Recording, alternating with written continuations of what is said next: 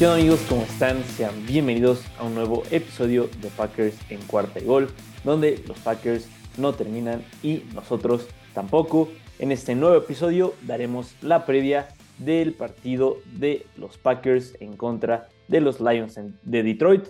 Duelo divisional se juega en el Ford Field, estadio de los Leones. Los Packers con cuatro derrotas consecutivas, récord de tres ganados y cinco perdidos, y los Lions con récord de un ganado y seis perdidos. Antes de hablar de factores que pueden determinar el partido para cualquiera de ambos lados, vamos a revisar el reporte de lesionados para ver quién juega y quién no este domingo. Para los que lo están viendo en YouTube, se los estoy compartiendo. Eh, si lo están viendo en Spotify, tienen buen oído, ahí lo pueden escuchar bien. O si no, pásense al canal de YouTube para que lo puedan ver más gráfico. Empezamos con la parte de los Lions. Es un reporte bastante más largo de lo que estamos acostumbrados. Derek Barnes, linebacker, juega. Deshaun Elliott está cuestionable. Charles Harris está cuestionable. Probablemente los dos vayan a jugar ya que tuvieron una práctica sin limitaciones el viernes, última práctica antes del partido. Mike Hughes, ningún problema, no tiene designación, así que va a jugar. Chase Lucas y Featum Melifongu, Matt Nelson y AJ Parker, Parker, todos fuera para los Lions. Frank Ragnow, su centro titular, sin ningún problema, va a jugar. Josh Reynolds está doubtful, esto es en duda, así que muy probablemente cuando un jugador tiene esta designación no va a jugar. Penny Sewell, su ausencia fue por un motivo personal, así que no tiene ningún problema y va a jugar.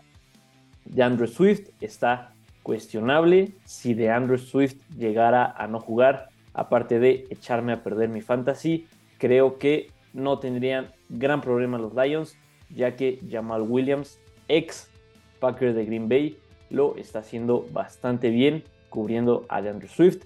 Pero si llegara a jugar, creo que sería una adición muy importante a la ofensiva de los Lions. Brock Wright a la cerrada también está cuestionable. Este es el primer partido de los Lions sin su ala cerrada TJ Hawkinson, ya que lo cambiaron a los Vikings de Minnesota el martes, que fue el último día de los cambios en la NFL. Y Taylor Decker también está cuestionable, pero yo creo que va a jugar porque sí pudo entrenar el viernes. Vámonos con nuestros Packers.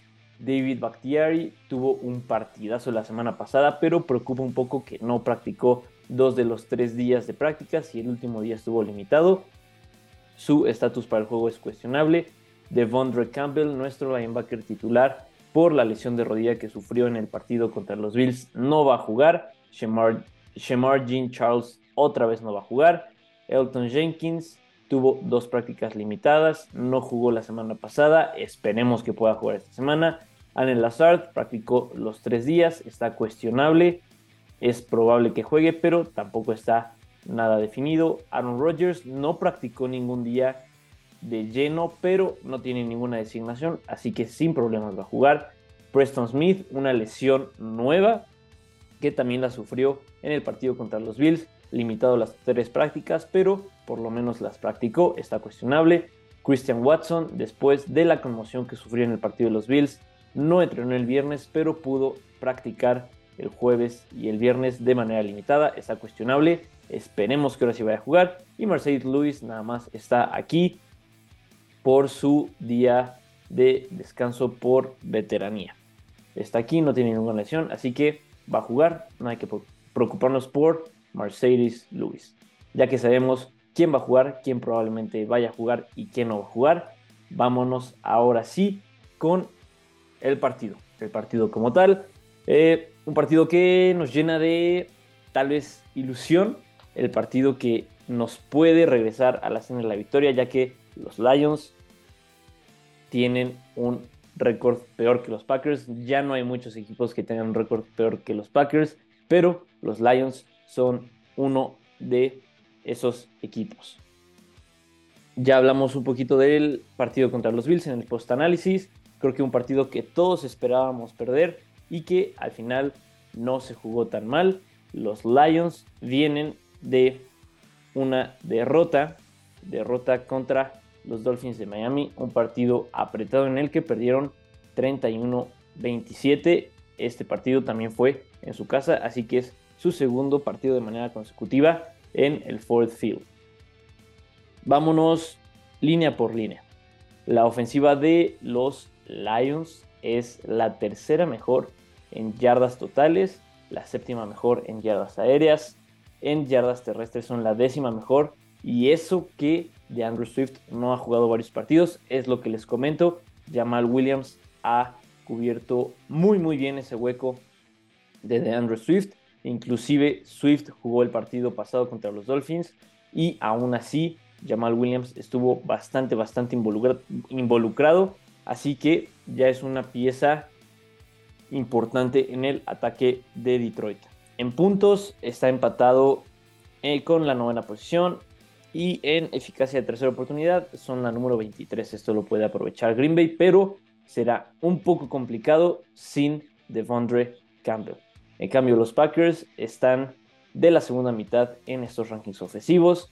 En yardas son la número 18, yardas aéreas la número 22, yardas terrestres la número 15 y puntos la número 26. La defensa, en cambio, la de Detroit es la peor defensa de toda la liga. Vamos a centrarnos un poquito en este punto, ya que si los Packers no pueden ahora sí que producir a la ofensiva contra esta defensa de los Lions, estamos en un gran problema. No meterle muchos puntos, no hacerle muchas yardas a la peor defensa de la liga, creo que ya es un problema mayor. La ofensiva de Green Bay no ha carburado, a excepción del juego terrestre la semana pasada contra los Bills. Ya lo comentamos, más de 200 yardas entre Aaron Jones y AJ Dillon. Y aunque sea NFL de la vieja escuela, esa va a ser la clave otra vez contra esta defensa de los Lions, que son la número 30 defendiendo el juego terrestre.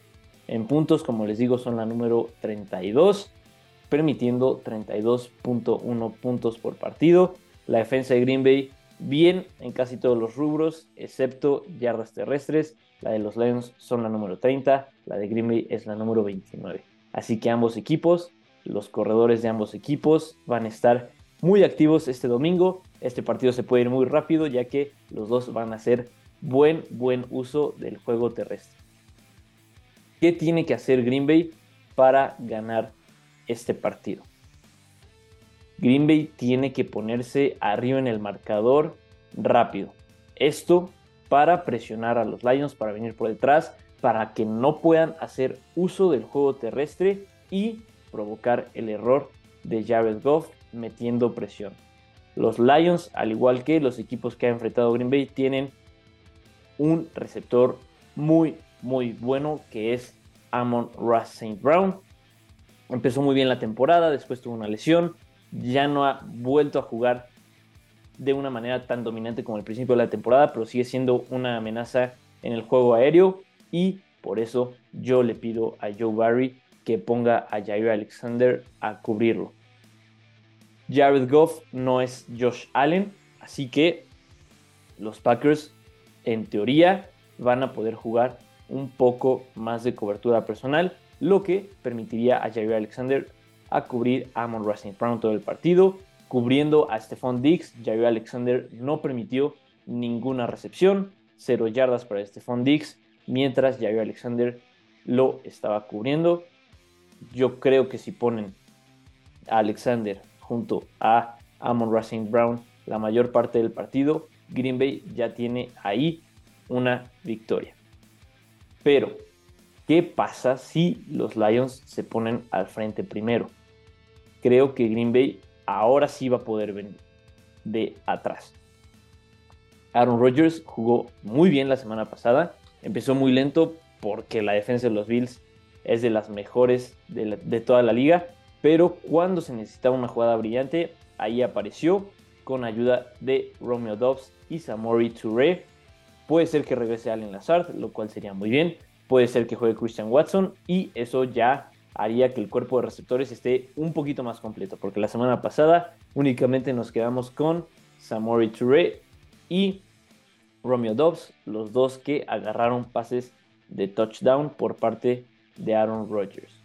La defensa de los Lions secundaria es bastante, bastante malita, así que creo que Aaron Rodgers ya no tiene pretexto de no estar lanzando si es que se necesita. Una cosa que le criticaron a los Packers, sí corrieron 200 yardas, pero en gran parte corrieron cuando llevan abajo por tres posiciones.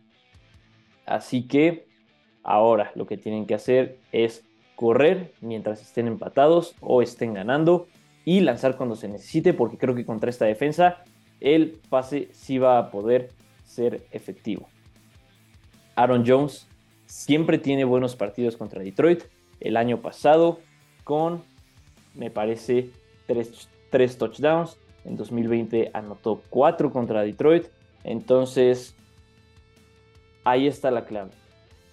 Green Bay, la ofensiva de Green Bay camina y alarga sus drives cuando Aaron Jones toca el balón. Así que para no poner en riesgo de que la ofensiva de Detroit juegue como jugó la primera parte de la temporada, es el juego terrestre. No darles el balón, controlar el partido, anotar puntos y obligar a la ofensiva de los Lions a venir de atrás y provocar, como les digo, el error por parte de Jared Goff, que sabemos que no es de los mejores quarterbacks de la liga. Es cierto que la ofensiva de Detroit ahorita es la número 9 en puntos, la número 3 en yardas, pero los últimos tres partidos su ofensiva únicamente ha promediado 11 puntos por partido. Esto quiere decir que sí se ha apagado la ofensiva de Detroit y bueno, eso resulta también en derrotas por parte de los Lions ya que tienen una racha de 5 partidos sin ganar. Yo creo que confío bastante en que Green Bay va a ganar este partido. Yo me llevo yo me dejo llevar mucho por las rachas, por las tendencias.